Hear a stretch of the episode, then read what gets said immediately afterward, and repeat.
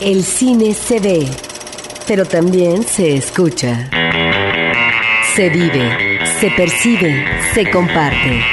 Cinemanet comienza. Carlos del Río y Roberto Ortiz en cabina.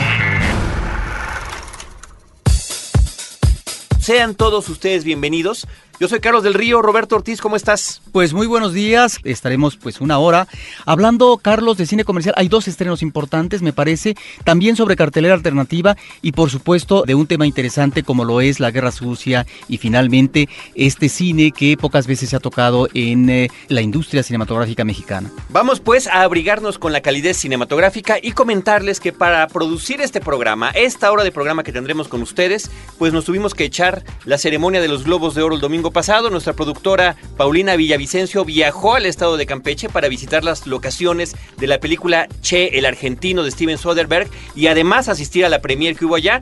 Y por nuestra parte asistimos a ver cinco películas en cartelera y todo ello lo queremos compartir con ustedes. Cartelera. Los estrenos en pantalla grande. Los estrenos en la cartelera comercial, mi estimado Roberto Ortiz. ¿Y qué te parece si arrancamos con una película que aquí en México se llama Dulces Sueños? El título original es The Good Night, una película del 2007. Es ópera prima del director Jake Paltrow. Si le suena el apellido es porque justamente es hermano de la actriz Wynette Paltrow, que además, por supuesto, no podía ser de otra manera. Apoya a su hermano, participa en la película. No es el personaje principal, pero es uno de los cuatro personajes que están en esta historia. Muy interesante, Roberto. Quizá no sea una película perfecta, pero me parece que el planteamiento es verdaderamente interesante.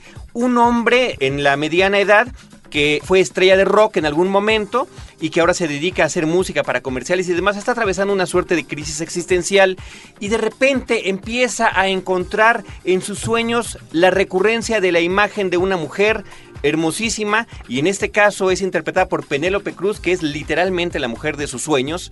Y él empieza a buscar la forma, la manera de seguir teniendo estos encuentros. Y entonces recurre a especialistas de lo que se llama el sueño lúcido. La forma en la que uno puede orientar desde la conciencia lo que uno quiere soñar. Entonces empieza a realizar una serie de cosas y a perder el contacto con la realidad para estar más en comunicación con esta imagen de mujer que al final, eh, bueno, él llega a ver que hay una versión real de esta misma persona y que cuando la conoce Roberto pasa lo que le sucede a personajes como el de 10 la mujer perfecta o el de la chica de rojo. No resulta ser la mujer como ellos lo habían imaginado. El reparto lo terminan de conformar, como yo comenté, Penélope Cruz y Danny DeVito. Martin Freeman es el personaje protagónico, es este hombre que sale en la guía del viajero intergaláctico.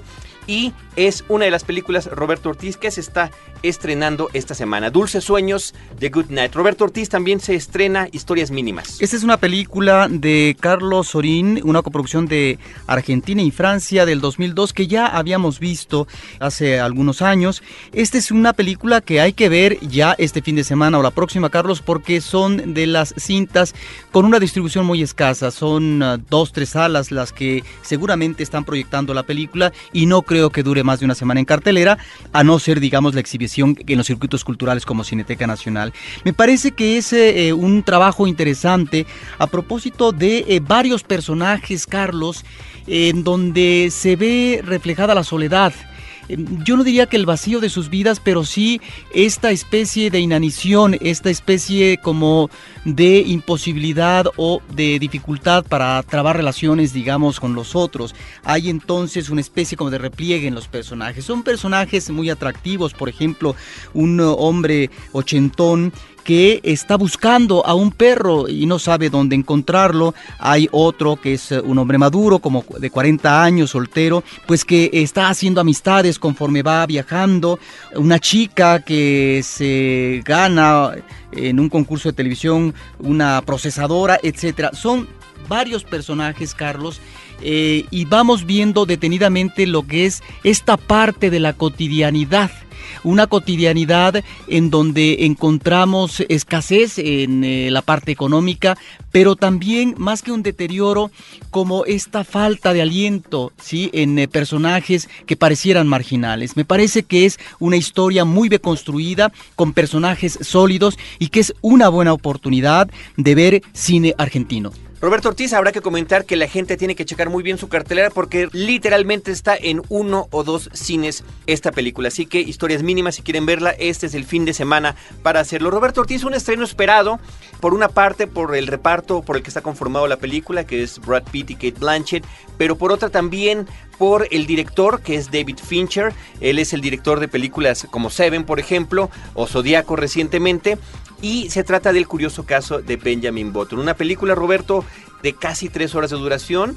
Y yo lo primero que quisiera comentar es que no por esa duración significa que la película se pase lentamente. Creo que es una trama que transcurre de manera muy grata ante el espectador. La vida de un hombre, está basada en una historia de eh, Scott Fitzgerald, F. Scott Fitzgerald, sobre un hombre que crece al revés. Nace como bebé con todas las atribuciones de un viejito y conforme va avanzando a lo largo de su vida va rejuveneciendo poco a poco. Esto, por supuesto, sirve para la reflexión de lo que es la vida, porque él termina creciendo en un asilo para ancianos y comienza, comienza, perdón, y las consideraciones de cómo puede uno, porque es un sueño de todo mundo, no decir en la edad madura cómo me hubiera gustado saber todo lo que sé ahora que me, como cuando me veía joven. Sí, mira, esta es eh, la tercera película que el director tiene la oportunidad de trabajar eh, con ah, Brad Pitt como actor.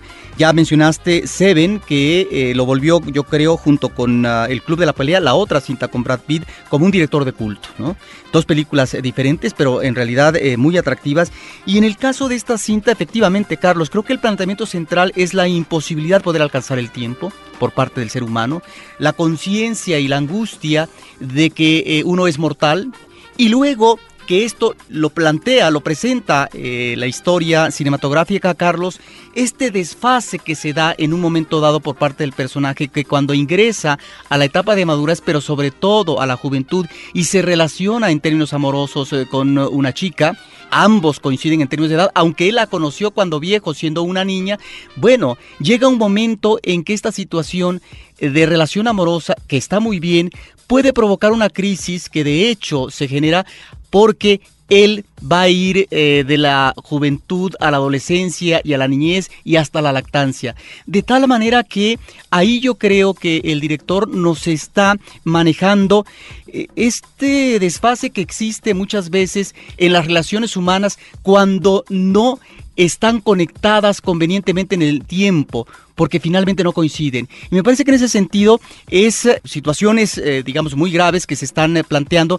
Yo lo, lo que diría, Carlos, con respecto a la cinta, es que en buena medida esto que es la parte medular queda a veces un tanto desdibujado por la serie de sucesos. La película es muy anecdótica es todo el transcurso de la vida del personaje y creo que hay momentos fundamentales, nodales, de él en términos de decisión existencial, en términos de preocupación o ruptura, que ahí es donde el director no se detiene lo suficiente para poder tornar eh, más eh, dramática las preocupaciones eh, del, del, personaje. Eso es lo que veo de la película, sin dejar de reconocer que es una película bien hecha y que finalmente es una cinta, pues eh, por supuesto, que tiene su consistencia. La película es todo un espectáculo, Roberto Ortiz. Habría que comentar que la fotografía y la música son estupendas. La música estuvo nominada para un Globo de Oro de Alexander Desplat, pero sobre todo lo que es interesante es el tratamiento de la, de la producción, nos remite a, a diferentes épocas la película y sobre todo la cuestión de efectos especiales que como en el caso de Forrest Gump no son efectos que sean tan evidentes pero que hacen que realmente funcione la historia. El poner el rostro de Brad Pitt envejecido en cuerpos de diferentes niños o jóvenes a lo largo de diferentes edades, pues es un logro impresionante que no se percibe además en ningún momento que se esté tratando de ningún tipo de trucaje. Es algo que verdaderamente impresiona. Y creo que lo que tú comentas del planteamiento, sí, ciertamente, ¿no? Podría ser muchísimo más profundo, pero siempre queda como una reflexión compartida con el personaje principal como que estamos atravesando con él toda esta serie de situaciones que está viviendo a lo largo de toda su vida. Es una de las películas, Roberto, habrá que decirlo, yo creo que obligatorias para los cinéfilos para ver en estos días, porque seguramente tendrá varias nominaciones a los premios Oscar, como lo estuvo para los Globos de Oro, no ganó ninguno, pero seguramente cuestiones técnicas es lo mínimo que se puede llevar esta película. Así que ahí está el curioso caso de Benjamin Button. Ciertamente, al final el público puede quedarse con un nudo en la garganta después de todo lo que ha visto. Ah, no, absolutamente. Y yo les recomiendo que estén al pendiente porque tendremos sorpresas y memorabilia de El curioso caso de Benjamin Button. Roberto Ortiz, vamos a cambiar de película drástica y fuertemente. Esta se llama Marley y yo. Marley and Me es el título original. Una película con Owen Wilson y Jennifer Aniston y bueno, lo primero que yo quisiera decir es que Marley, el, nombre del, personaje no se refiere a Bob Marley, aunque sí se supone que le pusieron al perrito el nombre por porque bueno recién lo compran estaban escuchando una canción de Bob Marley y bueno es como le ponen al perro. Pero fíjate que cuando le ponen a las películas los nombres de animalitos o de perros en particular a mí la verdad me no me llama la atención. O sea, Lassie, Ritintín, Benji, Yeller, Bingo, Beethoven y esta onda de ponerle a los perritos nombres de músicos me parece verdaderamente grosero. A mí me llaman más la atención una película como Cuyo, o en una película donde haya dingos asesinos, o los ataques de los Dobermans, o aunque sea los perros mutantes de Resident Evil. Finalmente, ¿de qué trata esta película? Está basada además en una historia de la vida real de un periodista que recién se casa, adquiere un perrito junto con su joven esposa para tratar de evitar la situación enfrentarse a la situación de tener hijos o no. Finalmente el perro resulta ser un desastre como normalmente lo son, pero diría uno, encantadores. La película es un melodrama que se oculta en la forma de comedia. Yo estuve en el cine el día de ayer y salió un grupo como de 20 niños y todos decían, yo no sé por qué votamos por esta película. Yo pensé que era una comedia, porque efectivamente así es como le están promocionando. Y bueno, todas las niñas estaban llorando porque finalmente tiene su situación lacrimógena la película. También me preocupa la situación de por qué Jennifer Aniston sigue haciendo películas. Ya tiene muchos años que terminó su serie de Friends, ha hecho muchas comedias románticas. Algunas interesantes. yo creo que ninguna, Roberto. ¿Cuál recordamos? No queda ninguna que uno diga realmente esta mujer ha dejado una huella en la historia cinematográfica, como en su momento lo pudo haber hecho Meg Ryan, por ejemplo. Pero bueno, pues ahí está, sigue haciendo películas y esta película abrió con el número uno en su fin de semana de estreno en Estados Unidos. Yo no le veo absolutamente nada emocionante en particular. Son 13 años de la vida de un perro. Así como en Benjamin Button tuvieron que utilizar a diferentes personajes para interpretar a Benjamin con la cara de, de, Brad Pitt. Aquí fueron más de 20 perros los que se utilizaron a lo largo de toda su vida. Un dato curioso que me tiene totalmente sin cuidado. Roberto, vamos a cosas más interesantes y eso deberá ser el estreno en México de la película Che, el argentino de Steven Soderbergh, un director con una carrera verdaderamente impresionante que arranca y todo el mundo lo recordará por el ruido que hizo Sexo, Mentiras y Video en su momento. Y es un hombre que ha alternado películas de corte muy comercial, como sus películas de Ocean's Eleven, La Gran Estafa, ahora son dos y ahora son 13, como se conocen aquí en nuestro país, y que de alguna manera también alterna con otras películas de corte mucho más interesante y personal como The Lime. En este caso se arbienta un proyecto producido por el actor Benicio del Toro, que es el que encarna al Che Guevara, de una película cuyo pietaje original dura cuatro horas y que para fines comerciales fue dividida en dos partes que serán estrenadas a lo largo de este año. Ahorita estamos viendo la primera parte, las primeras dos horas de la película, de una cinta que en su duración normal se estrenó en la pasada edición del Festival de Cannes, donde Benicio obtuvo el premio a Mejor Actor. Sí, este es un director Soderbergh que es irregular, Carlos, efectivamente, y que tiene, sin embargo, trabajos interesantes como Traffic. Yo creo que ahí es donde encontramos tal vez, eh, si no el parentesco, sí esta línea en cuanto a buscar proyectos eh, ambiciosos. Y en este caso, pues es ni más ni menos que la gesta revolucionaria cubana a fines de los 50, si todo lo que va a hacer en términos épicos, diría yo, por el manejo que se hace de las escenas, eh, de los integrantes de la guerrilla, Fidel por un lado, el Che por el otro lado, de acuerdo a eh, las rutas que van marcando para eh, poder ir avanzando y llegar finalmente a lo que va a ser el triunfo de la Revolución cubana en 1959. Ahí es donde encontramos yo creo que un buen trabajo de producción por parte del cineasta Carlos y, si bien es cierto que hay un distanciamiento por parte de él, creo que logra ubicar muy bien a los personajes a propósito de lo que es su personalidad. Eso yo creo que es de lo más atractivo de la cinta, no sé si estés de acuerdo conmigo. Encontramos, por ejemplo, un Fidel Castro desde mi punto de vista un tanto amanerado, por todas estas gesticulaciones y manejo corporal, creo que muy pronunciado por parte de Demián Bichir, Creo que está mejor, estupendo, por supuesto, en la encarnación del Che Pericio del Toro. Por un lado, este Fidel joven Carlos, que es vertical, que es el centro, el eje y el que tiene que determinar, digamos, lo que se debe de hacer y que por lo tanto no puede hacer concesiones. O las negociaciones que en un momento hace con ciertos ah, estratos, digamos, en los pueblos, etcétera, y que, digamos, lo critica el Che, pero que sin embargo lo tiene que hacer para poder avanzar en términos de la coyuntura revolucionaria.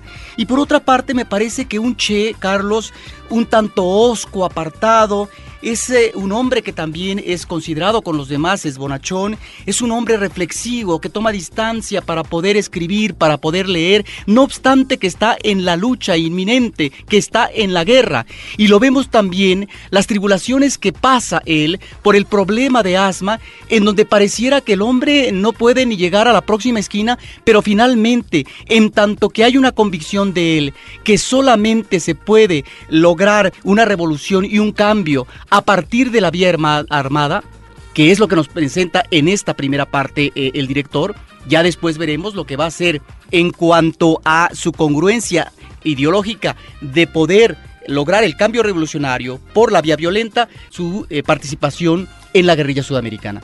Yo creo que es interesante comentar, Roberto Ortiz, que la película, al igual que el, curioso caso de Benjamin Button y al igual que la película Slumdog Millionaire, está narrada a través de flashbacks. La cinta está en un presente donde el Che está siendo entrevistado para la CBS en Nueva York, está por dar un discurso en las Naciones Unidas y a través de comentarios y de la entrevista vamos viendo fragmentos de lo que fue esta vida, una visión me parece que además muy personal, que eso no significa que haga aburrida la película, nos, nos acerca a tener una mirada, sobre todo quienes no estén muy bien enterados de la vida del Che, de este proceso a partir de que conoce en la Ciudad de México a Fidel Castro, el viaje en Granma a Cuba y lo que significa efectivamente lo que estás comentando, este viaje terrible a través de la selva tratando de llegar a las comunidades y a las ciudades. Esta primera etapa de la película abarca justamente desde que conoce a Fidel Castro hasta poco antes de llegar a La Habana, después de que habían tomado Santa Clara. Y también es interesante comentar que esta película, eh, por lo menos esta primera parte,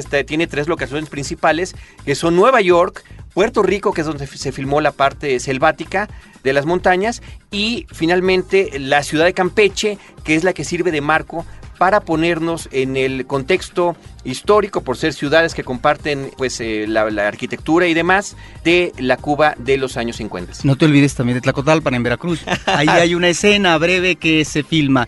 Mira, Carlos, me parece que este elemento efectivamente de flashback en donde vemos eh, una entrevista al Che por un lado y su discurso en la sede de la ONU y cómo contesta a eh, los uh, diferentes uh, representantes de países centroamericanos y sudamericanos, logran definir muy bien lo que es eh, la actitud ideológica, lo que es en ese momento el fogueo, el arranque de la revolución y cuáles son de alguna manera, Carlos, los parámetros que hay que manejar, sobre todo ante lo que considera el Che el imperialismo y eh, la confrontación que se tiene con los Estados Unidos. Reitero la cuestión de las locaciones por una solicitud de producción y sobre todo por Roberto Ortiz como veracruzano que insiste que hay que mencionar Tlacotalpan, claro, ¿verdad? Yo me voy de frente como campechano mencionando que fue en la capital del estado de Campeche donde se filmó buena parte de la película. Sobre todo estamos hablando de la última media hora de esta cinta de más de dos horas de duración. Puerto Rico, como mencionaba, es donde se filmó la cuestión selvática que representa a las... Sierra Maestra. A la Sierra Maestra de Cuba. Roberto Ortiz, pues como mencionaba al inicio del programa, Paulina Villavicencio se lanzó a Campeche esta semana, vio la premier, visitó las locaciones, platicó con la gente involucrada en la película, en este caso con el doctor Manuel Ortega Giteras, que es el director de filmaciones de la Secretaría de Turismo del Estado de Campeche, además amigo mío, a quien le mando un cordial y, caluroso saludo. Felicidades además por todo el evento, toda la prensa nacional que llegó a Campeche esta semana a visitar las locaciones, con Fernando Uriega Vázquez, que fue el gerente de locaciones de la película, y con Demián Bichir, que es quien interpreta a Fidel Castro, como comentabas, en la película. Vamos a escuchar lo que preparó Paulina Villavicencio. Cuando nos preguntamos qué podrían tener en común Steven Soderbergh, los mayas, Demian Bichir, Mel Gibson y Benicio del Toro, nos remite a la inigualable ciudad de Campeche, que se ha visto transformada en set cinematográfico para diferentes producciones. En esta ocasión, Cinemanet se va hasta el set de la película Che el Argentino. Comienza ahora. Cuando estuvieron en España y en Puerto Rico, trataron de encontrar esta plaza que fue lo que motivó a la película venir a México y tuvieron todas las opciones del mundo con todas las variables, es decir, construimos aquí, le cambiamos el color acá, hacemos una iglesia, desmontar toda la herrería, entre comillas, histórica, toda la iluminación, cerrar todos los negocios, cambiar todos los colores. Este es un sitio que está catalogado por la UNESCO y demás. Entonces era muy, muy complicado, pero lo logramos entre el INA, entre las autoridades locales y un poco de esfuerzo y, tenacidad de, de, una gran parte de la producción. Y Soderbergh dijo al final, el único lugar en el mundo que me sirve para la batalla de Santa Clara es la plaza principal de Campeche. Esta es una revolución, no un golpe de Estado.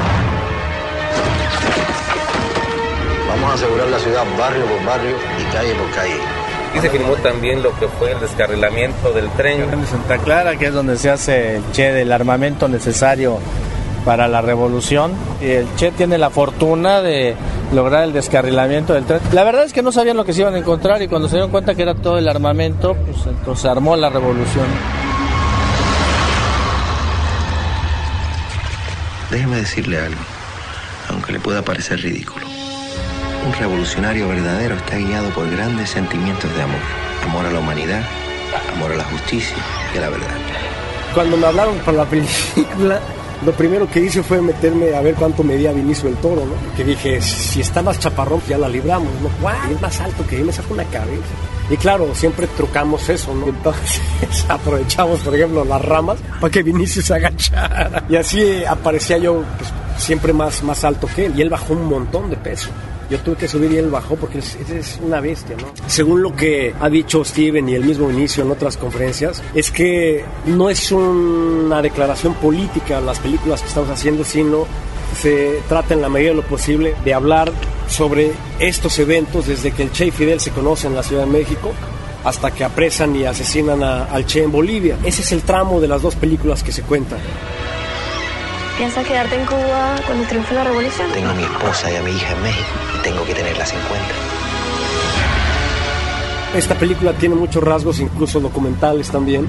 Es una película muy poco convencional en, en muchos sentidos, sobre todo para dos estrellas de Hollywood como Vinicio y Steven porque en primer lugar no es en inglés, en segundo lugar no tiene ningún tipo de efecto hollywoodense, entonces mucha gente encuentra en eso sus virtudes y otros la encuentran aburrida. Pero dos días antes de empezar el rodaje estábamos en el lobby del hotel en Puerto Rico y me dijo Steven, si logramos que todas las opiniones se polaricen, habremos triunfado. El tema lo exige y de alguna manera estamos como predestinados a ello. También me dieron la crónica de cómo reaccionó el pueblo cubano en las películas estaban felices y aplaudían y aplaudieron de pie al final y supongo que no es la primera vez que el gobierno y su pueblo están en desacuerdo. ¡Viva Cuba libre! Hola amigos de Cinemanet, yo soy Demian Bichir, les mando un abrazo muy fuerte. Vayan a ver el Che, no se lo pierdan. Desde la ciudad amurallada de Campeche, entre piratas, cine y locaciones, reportó para Cinemanet Paulina Villavicencia.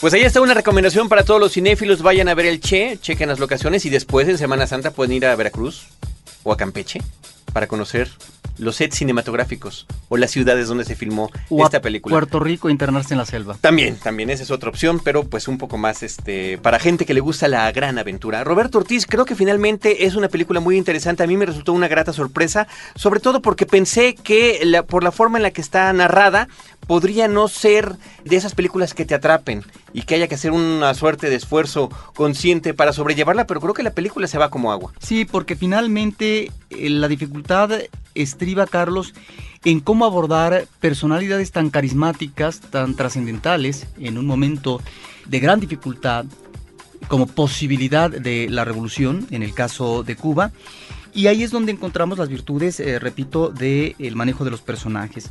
Ahora, Carlos, habrá que recordar que existen también otras cintas eh, sobre el Che, o donde aparece el Che.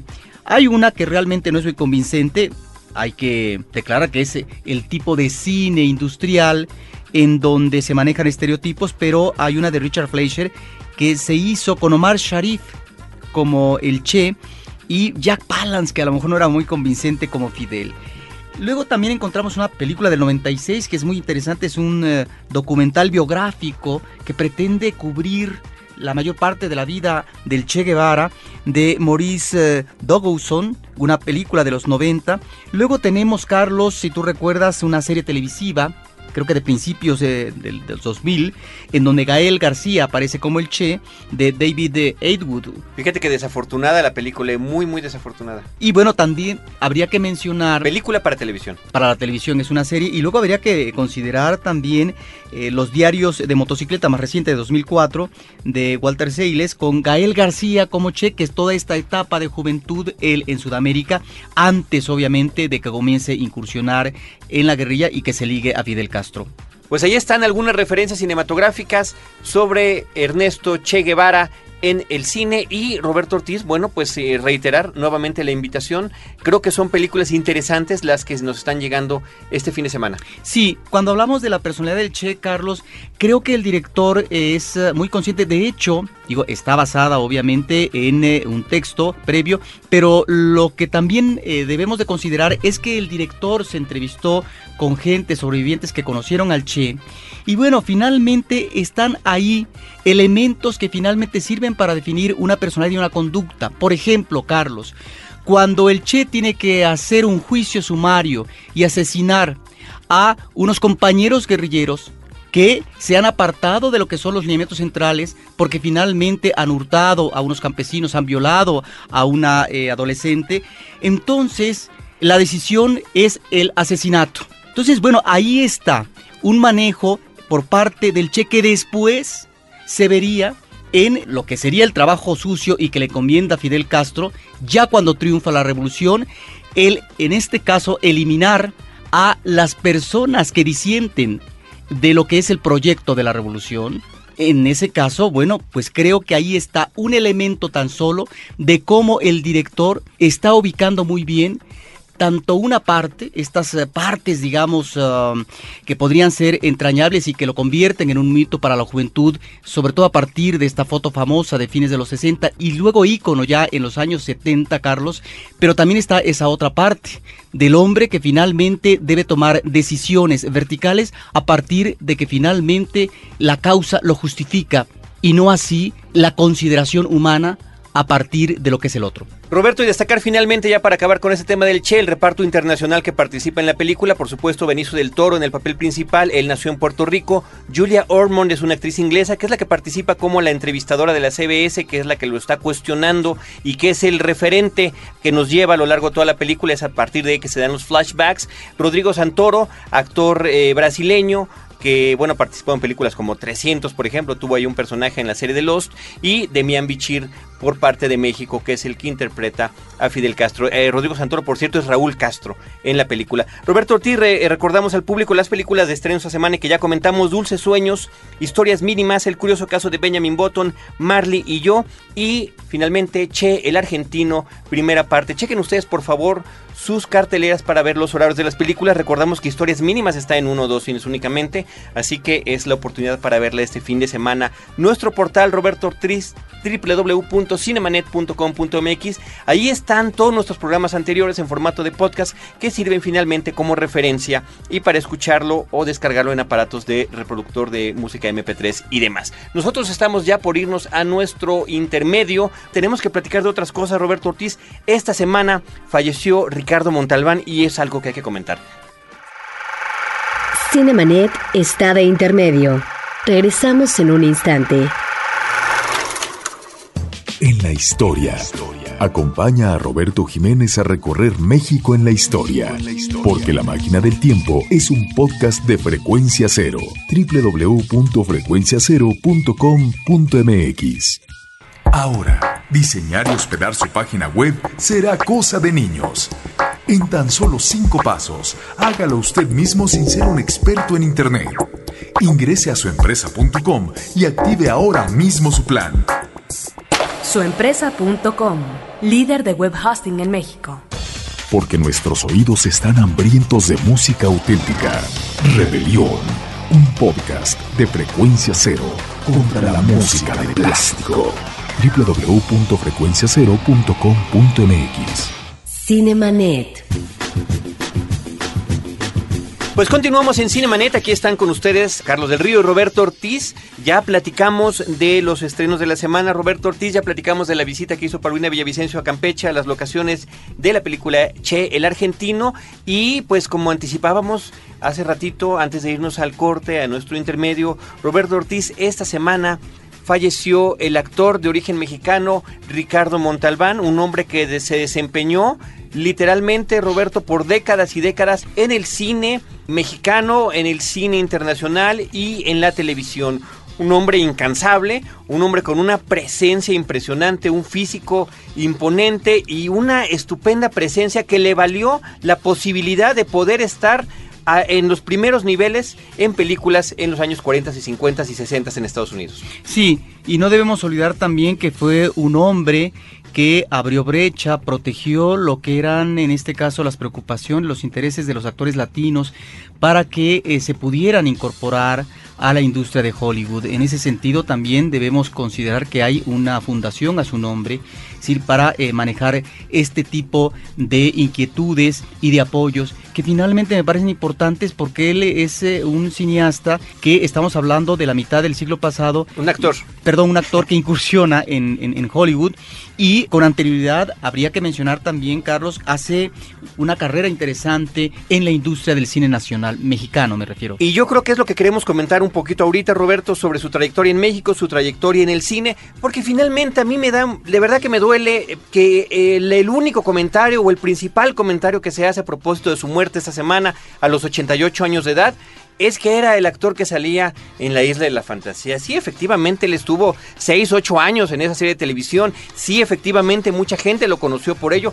Pero estamos hablando que ese no fue el momento más importante de su carrera. Quizá, claro, la televisión facilita que mucha gente lo tenga en mente, pero creo que con todo respeto nosotros debemos recordarlo por el resto de su trayectoria. Sí, uno puede entender ese tipo de reportajes que eh, se hacen cuando muere un personaje en el mundo del cine en la televisión comercial, Carlos. Pero me llama la atención que en el Canal 22, en el programa que aborda la cultura, se maneje una cápsula similar y que el referente sea ese, la isla de fantasía, y que no consideren sobre todo una etapa mexicana importante que él maneja en los años 40, bueno, desde los 40, iniciando con una película como El Verdugo de Sevilla de 1942, Carlos. Y yo mencionaría dos películas importantes eh, de principios de esa década, Carlos, que dirigió Norman Foster, un cineasta eh, extranjero que finalmente llega a México y que hace pues la mejor versión de Santa Carlos de 1943 con Esther Fernández como Santa y Ricardo Montalbán como el jarameño que era un torero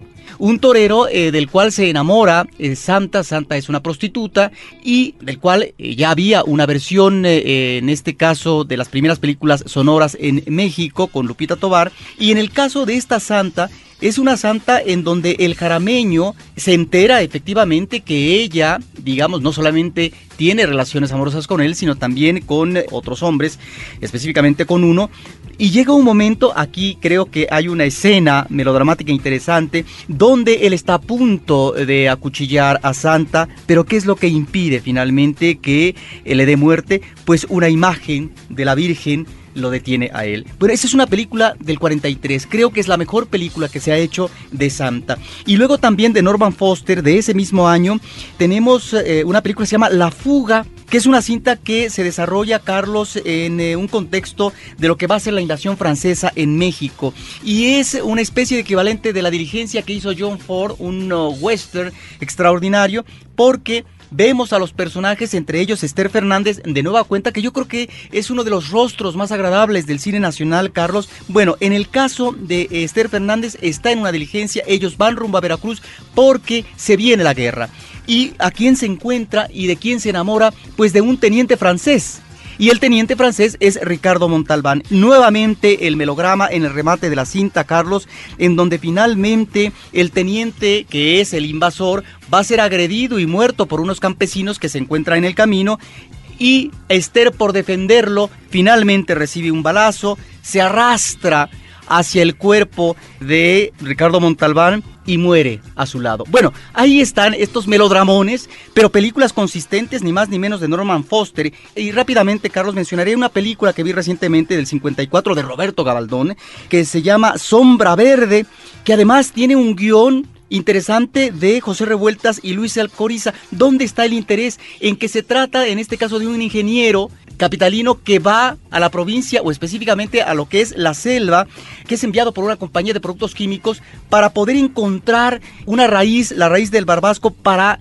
fabricar la cortisona. Y es el mundo de la civilización y el mundo atrasado, en este caso como en estado salvaje. Y ahí es donde encontramos a este citadino que se encuentra con una atractiva, exuberante Ariadna Welter. Y claro, hay escenas eróticas en eh, una laguna que es el, sur de los Tuxtlas de Veracruz, en donde se bañan y donde finalmente están estos pronunciamientos eh, de erotismo que el cine mexicano no podría manejar de una manera, digamos, tan enfática, pero donde encontramos a partir de estas tres películas la presencia como galán, como actor principal a Ricardo Montalbán. Fue actor de la Metro Goldwyn Mayer y justamente por su acento extranjero no nada más interpretaba personajes latinos, sino como mencionabas en alguna ocasión de francés y de diferentes nacionalidades a lo largo de su trayectoria. En el 78 ganó un Emmy por una serie televisiva que se llamaba How the West Was Won, cómo se ganó el oeste, cómo se conquistó el oeste estadounidense y que además tiene que ver con un parte de su trayectoria que tuvo que ver también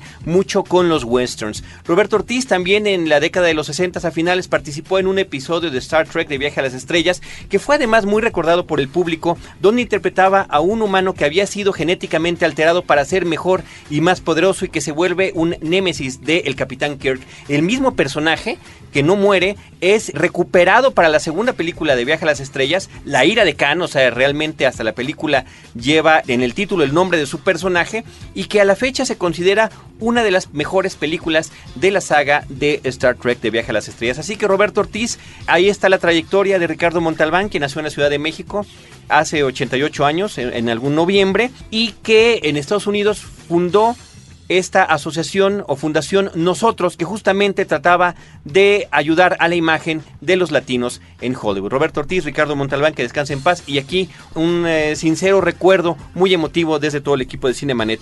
Pero tenemos eh, noticias de otro par de decesos, Roberto Ortiz. Mira, está Harold Pinter, Carlos, eh, un escritor de primera línea, pero que también incursionó en el cine con obras realmente, guiones, que estaban basadas, basados en novelas, pero que finalmente eh, cuajaron extraordinarias películas. Yo me remitiría en estos momentos, Carlos, básicamente a películas clave de Joseph Losey. Joseph Losey, este director que ante la persecución macartista, bueno, él hizo eh, su carrera en Europa porque no podía, digamos, eh, hacerla en Estados Unidos. Yo mencionaría tres películas de Losey, Carlos. En principio, El Sirviente, con Dirk Bogart y James Fox, que es la relación del amo y el esclavo, este tema que va a manejar muy bien eh, Harold Pinter en sus guiones, esta relación de sometimiento cuando hay personajes que corresponden a diferentes clases sociales, Carlos.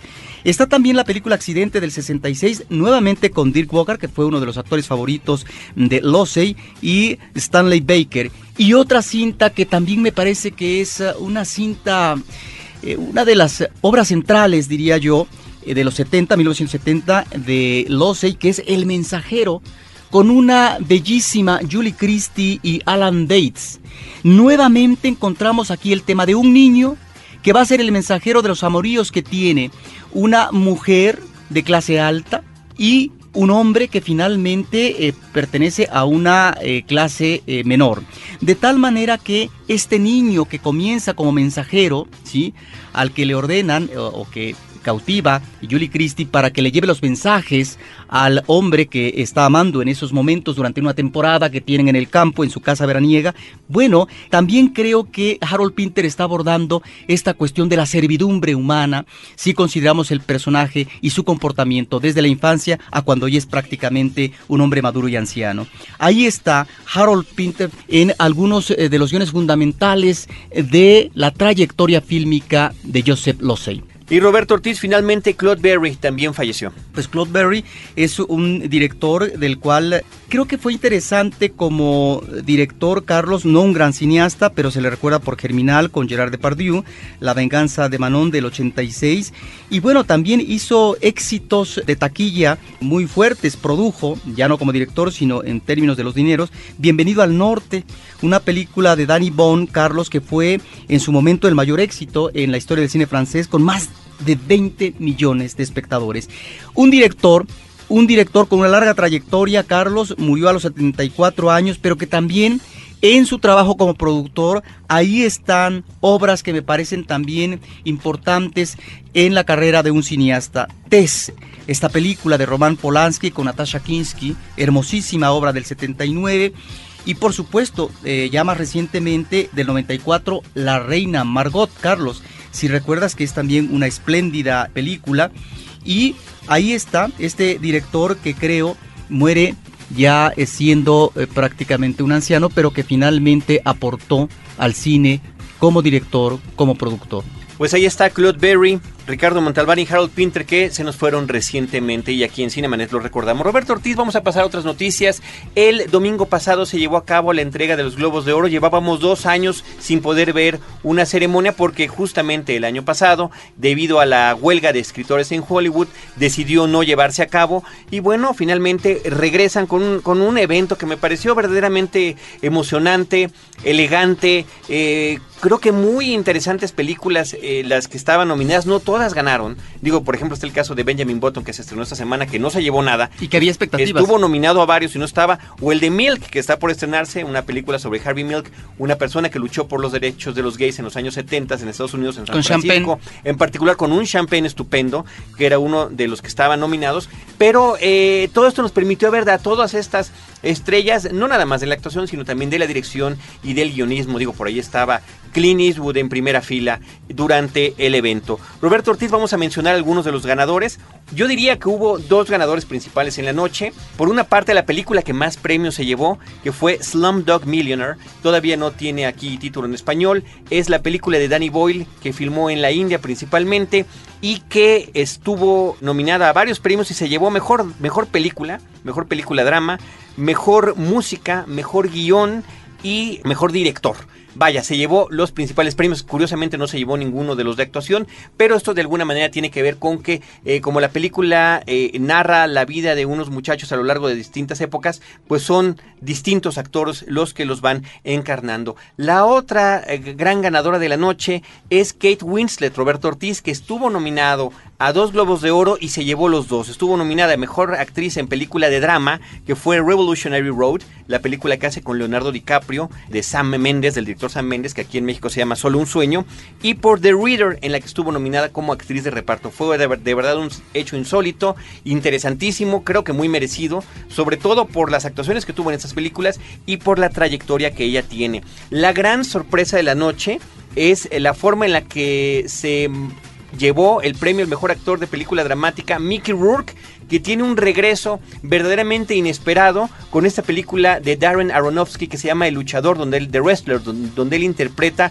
a un avejentado hombre que se dedica a este asunto de las luchas libres y la crisis existencial que está teniendo en ese momento. Una película en la que actúa al lado de Marisa Tomei y que Roberto Ortiz a la hora de tratar de distribuir la película, justamente el hecho de que estuviera protagonizada por Mickey Rourke era lo que evitaba que la gente se animara o las compañías se animaran a distribuirla porque decían, bueno, ¿y ese quién es? O sea, ese ya fue alguien hace muchos años, ahorita tiene un rostro que no es grato para nadie y que ya nadie recuerda, pues ahí está, se levantó sobre el resto de los nominados que además eh, creo que fue definitivamente la categoría más competida, mencionábamos ya que estaba por ahí Champagne por la película de Milk, y entre otros, ¿no? Así que eso estuvo interesante. ¿Ibas a comentar algo? Bueno, que en el caso de Mickey Rourke es eh, un actor que Pues eh, tuvo una etapa muy difícil en su vida, Carlos, en donde finalmente no es que rompa con la cinematografía, sino que finalmente eh, no lo contrataban porque era un hombre que tuvo problemas, ¿no? Es decir, con el alcohol,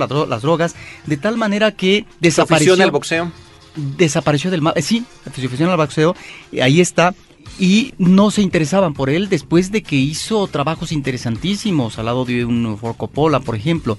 Y ahora creo, no es que sea una película autobiográfica, Carlos, pero de alguna manera nos remite a un personaje, Sir, que está, si no en las últimas, ya vejentado, con una trayectoria que ha tenido en la lucha y que tal vez eh, represente, y de manera digna, actoralmente, el rescate para el cine de este actor de una trayectoria inicial muy interesante. Lamentablemente se interrumpió. Pues ahí está ya recuperándola Roberto Ortiz y mire, estuvo luchando contra Leonardo DiCaprio por Solo por un Sueño, con Brad Pitt por Benjamin Button, con Champagne por Milk y por Frank Langella que está estupendo como Nixon en la película Frost Nixon. Roberto Ortiz, mejor película en una categoría que ellos llaman comedia musical, se la llevó Vicky Cristina Barcelona de Woody Allen, ya habíamos comentado que había sido una de nuestras películas favoritas del año pasado.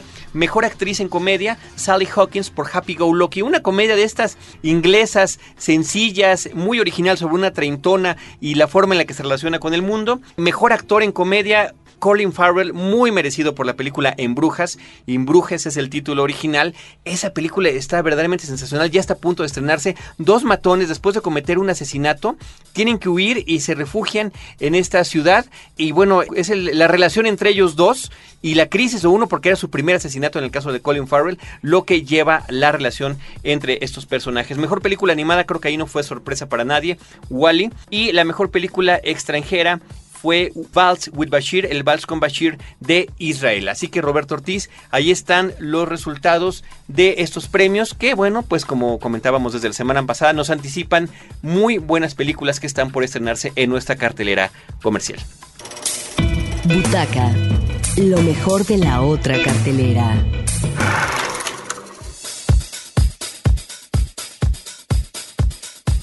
Roberto Ortiz, vamos a irnos ahora con lo que tiene que ver con la otra cartelera. También hay cosas interesantes en el cine que no es comercial. Mira, Carlos, a partir del 20 de este mes en la sala José Revueltas del Centro Cultural Universitario por parte de Filmoteca de la UNAM, pues encontramos ya en su cuarta emisión el Festival Internacional de Cine Gay. Esto del cine gay también, eh, diríamos, arrancó en el caso de el Festival Mix desde hace varios años. Ahora encontramos eh, otra vertiente con otros organizadores. Entonces me parece que es interesante cómo también son las búsquedas por parte de los promotores culturales de tratar de aterrizar proyectos de exhibición fílmica que tienen que ver con, eh, en este caso, las... Ah, otras preferencias sexuales, lo que es el tema eh, de la homosexualidad, del lesbianismo, de tal manera que encontramos aquí pues toda una serie de películas que van a estar durante cinco días aproximadamente, del 20 al 25, Carlos, obras como Maurice, una magnífica película de James Ivory. Y también me llama la atención que creo que ya habían exhibido eh, hay una película muy muy interesante que es Muchachas de Uniforme, una cinta alemana de 1930, Carlos, de la cual se hizo un remake en 1951 de Alfredo eh, Crevena en México que se llamó Muchachas eh, de Uniforme también. De tal manera que encontramos una versión obviamente original que es eh, muy interesante. La mexicana, por supuesto, no, lo tan, no tanto porque el enfoque de este tipo de temática yo diría que fue un tanto tibio. Pero se encuentra también, Carlos, una película como Antes que anochezca, una cinta de Julian Schnabel, una película sobre eh, un escritor un escritor que finalmente se opuso, fíjate qué curioso ahorita que estábamos hablando del Che de Fidel, a el régimen castrista y mantuvo una actitud eh, de confrontación. Él eh, terminó sus últimos días y murió de sida en los Estados Unidos y entonces eh, esta película nos remite el libro que hace él de su biografía, Antes que anochezca. Está también una película, Carlos, mexicana de Gonzalo Martínez del 85, El hombre de la mandolina, que yo creo que aborda de una manera muy incipiente, muy tibia, eh, la temática de homosexual, Carlos, pero que finalmente allí están estos antecedentes en el cine mexicano, ya en los años 80, que quien mejor va a trabajar este tema, por supuesto, va a ser Jaime Humberto Hermosillo. Toda una serie de películas Carlos, entre otras también Intimidades de Shakespeare y Víctor Hugo, que aquí Habría que decir, Carlos, de esta película de Yulen Olaizova del 2008, que en realidad está abordando un personaje que pareciera que tiene que ver con el perfil homosexual, pero que no, digo, sabemos eh, de su travestismo, pero no sabemos eh, a ciencia cierta si finalmente tenía o no una afiliación homosexual. Pero ahí están toda una serie de películas de diferentes países que van a estar del 20 al 25 en lo que es la sala José Revueltas del Centro Cultural Universitario, Carlos. Pues bueno, Roberto Ortiz, el tiempo está ya llegando a su límite aquí en este programa, pero tenemos que agradecer a todo nuestro equipo, todo el esfuerzo que hacen cada semana para poder llevarles junto con nosotros Cinemanet. Gracias a la postproducción para Cinemanet en la versión de podcast en cinemanet.com.mx la hace Abel Cobos y la producción del programa corre a cargo de Paulina Villavicencio y de Celeste North.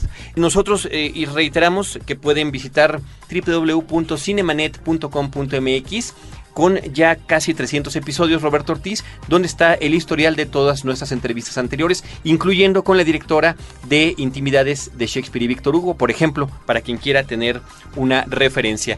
Eh, desde estos micrófonos, Roberto Ortiz y un servidor Carlos del Río, les eh, nos despedimos. Vamos a irnos con música que aparece en la película Marley and Me, Marley y yo, eh, aunque originalmente aparece en la película Vecinos Invasores Over the Hedge. Prácticamente toda la música que utilizan en Marley and Me ya ha sido utilizada otras películas, es otra cosa que no tiene de original, así como tampoco tiene de original una secuencia que utilizaron en otra cinta que se llama Las reglas de atracción, Rules of Attraction, donde narran rápidamente, de manera eh, pues eh, rapidísima, todo un viaje a Europa. Aquí hacen, lo hacen contando algunas de las travesuras y del perro. Así que bueno, vamos a escuchar esto y nosotros les recordamos que los esperamos la próxima semana en Cinemanet con cine, cine y más cine.